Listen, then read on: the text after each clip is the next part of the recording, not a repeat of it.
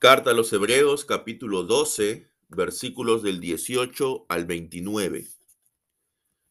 Porque ustedes no se han acercado a un monte que se puede tocar, ni a fuego ardiente, ni a tinieblas, ni a oscuridad, ni a torbellino, ni a sonido de trompeta, ni a ruido de palabras, tal que los que oyeron rogaron que no se les hablara más porque ellos no podían soportar el mandato que decía, si aún una bestia toca el monte, será apedreada. Tan terrible era el espectáculo que Moisés dijo, estoy aterrado y temblando. Ustedes, en cambio, se han acercado al monte Sión y a la ciudad del Dios vivo, la Jerusalén celestial, y a miles de ángeles, a la Asamblea General e Iglesia de los primogénitos que están inscritos en los cielos, y a Dios, el juez de todos, y a los espíritus de los justos hechos ya perfectos, y a Jesús, el mediador del nuevo pacto, y a la sangre rociada que habla mejor que la sangre de Abel. Tengan cuidado de no rechazar a aquel que habla, porque si aquellos no escaparon, cuando rechazaron al que les amonestó sobre la tierra, mucho menos escaparemos nosotros si nos apartamos de aquel que nos amonesta desde el cielo.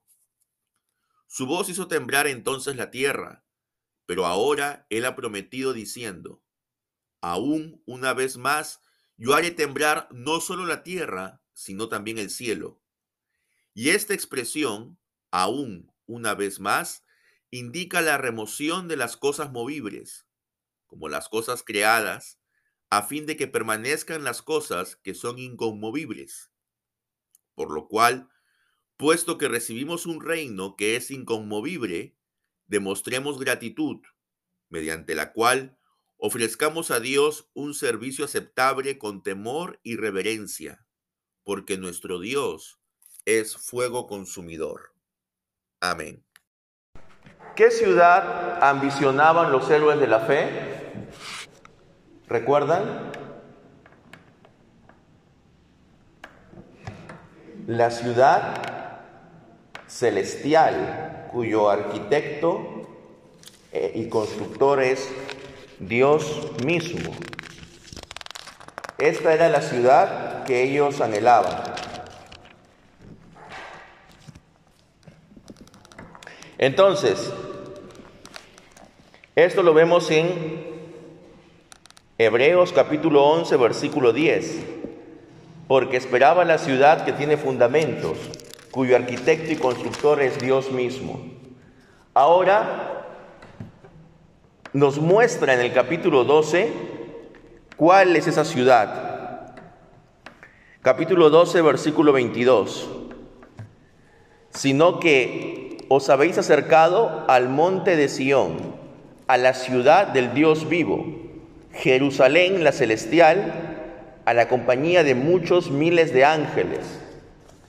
Entonces, la ciudad celestial, la ciudad cuyo arquitecto y constructor es Dios mismo, que esperaban los santos del Antiguo Testamento, es la ciudad que ha venido con Cristo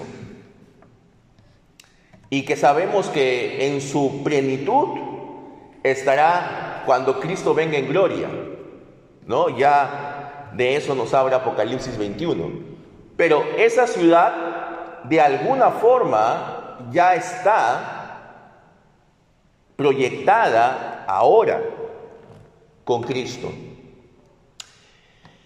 Y aquí en, este, en estos pasajes en estos versículos, del versículo 18 al 29, el autor de la carta a los hebreos hace un contraste entre cómo era la relación con Dios durante el pacto mosaico y cómo es la relación con Dios en el nuevo pacto.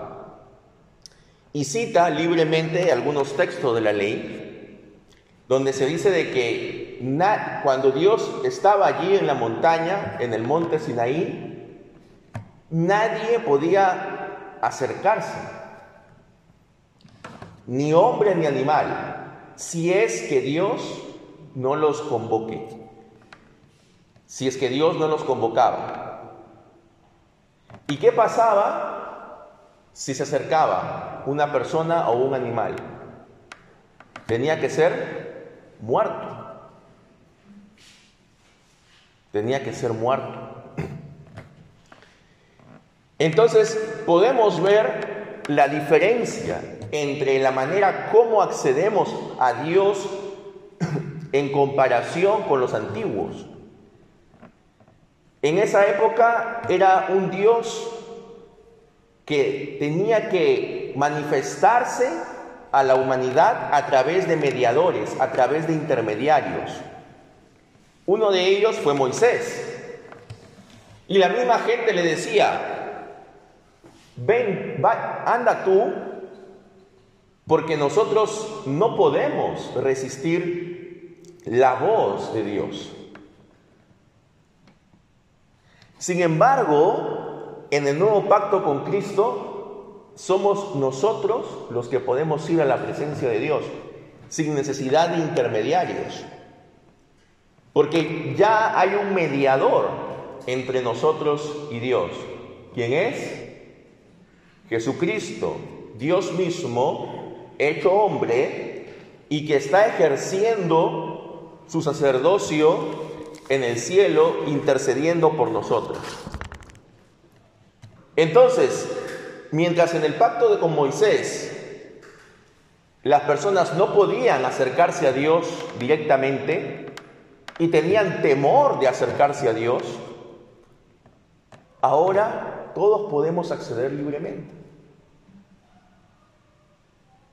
Recordemos algo, que esta carta se llama carta a los hebreos. Es una carta dirigida específicamente a una comunidad de cristianos cuya gran mayoría eran personas de origen judío. Por eso es importante que el autor haga ese contraste. Y obviamente él les dice, ahora estamos mucho mejor que antes. Versículo 28. Así que nosotros, recibiendo un reino inconmovible, tengamos gratitud y mediante ella sirvamos a Dios, agradándole con temor y reverencia. Si bien es cierto, en esta nueva etapa, en esta nueva era, Gracias a la obra mediadora de Cristo, no tenemos por qué temer a Dios en el sentido como lo hacían antes los, antiguos bajo el pacto de Moisés. Sin embargo, eso no significa que Dios haya, dejado de ser santo. Tampoco significa que lo debamos tomar a la ligera ahora. Dice, en primer lugar, que debemos tener gratitud. Y luego que debemos servir a Dios agradándole con temor y reverencia. Es decir, podemos acercarnos directamente a Dios con confianza, ya no con ese temor que había una nube y que de la nube, perdón, que, que de la montaña salía humo y que todos estaban aterrorizados abajo. Ya no. Pero eso no significa que no nos acerquemos con reverencia. Y aquí es cuando a veces algunas personas pueden fallar. Porque el hecho que nosotros tengamos libre acceso a la presencia de Dios no significa que podamos ir como se nos da la gana. Porque tenemos que recordar que Él es Dios. Y nosotros solamente somos criaturas, nada más. Somos seres finitos que necesitamos de esa gracia de Dios. Entonces, hermanos, recordando esto, podemos actuar de manera reverente. ¿Qué significa esto? Que en nuestras oraciones, en nuestras alabanzas, tanto públicas como privadas, tenemos que guardar la debida compostura. No de temor, sino de gratitud y de consistencia ante un Dios majestuoso.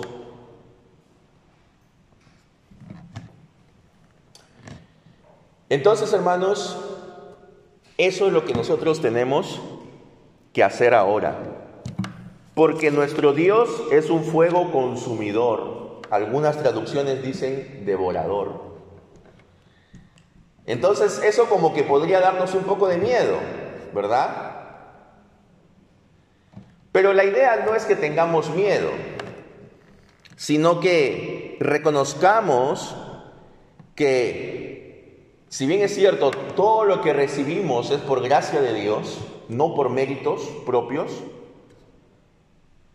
sin embargo, nosotros también tenemos que tener la claridad de que nos acercamos a un Dios tres veces santo.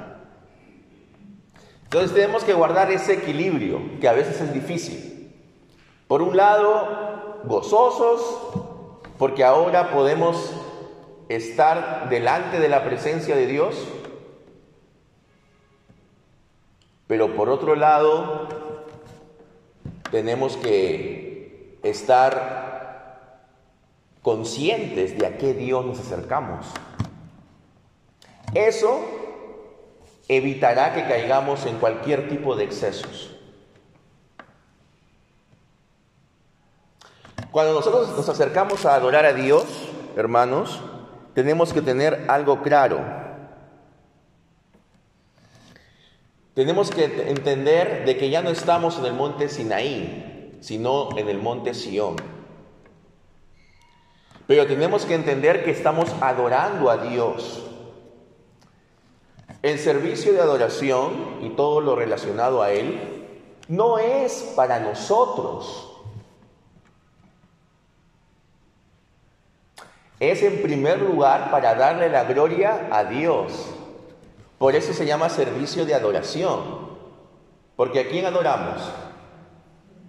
A Dios, ¿verdad? Entonces si adoramos a Dios, tenemos que hacer las cosas que le agradan a Dios. ¿Y cómo yo puedo saber qué cosas le agradan a Dios? Yo no estoy en su mente, pero tengo algo, que es su revelación. Entonces, en base a su revelación, yo puedo saber qué cosas le agradan a Dios en su adoración y qué cosas no. Y de esa manera nos vamos a acercar de manera correcta.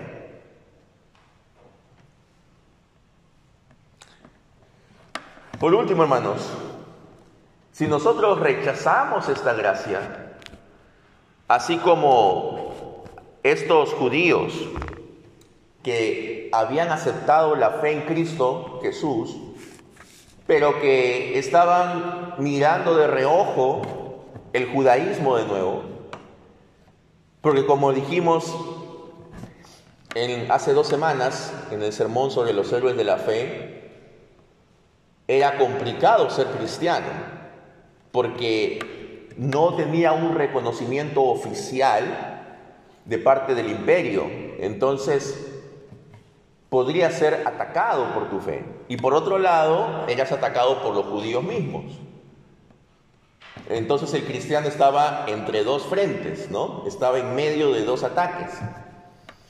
Especialmente los cristianos que tenían un trasfondo judío.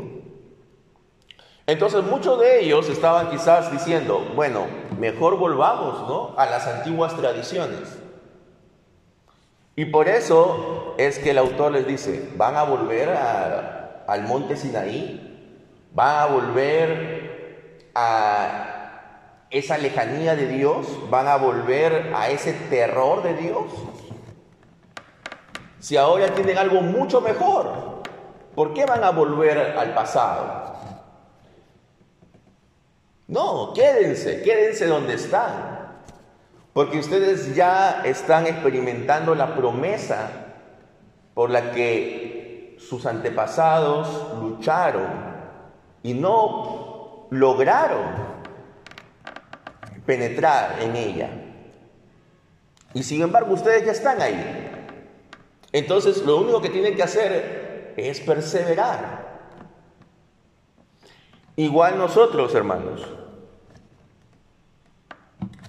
Dios es un fuego consumidor, significa que Él no puede ser tomado a la ligera, que Él no puede ser burlado.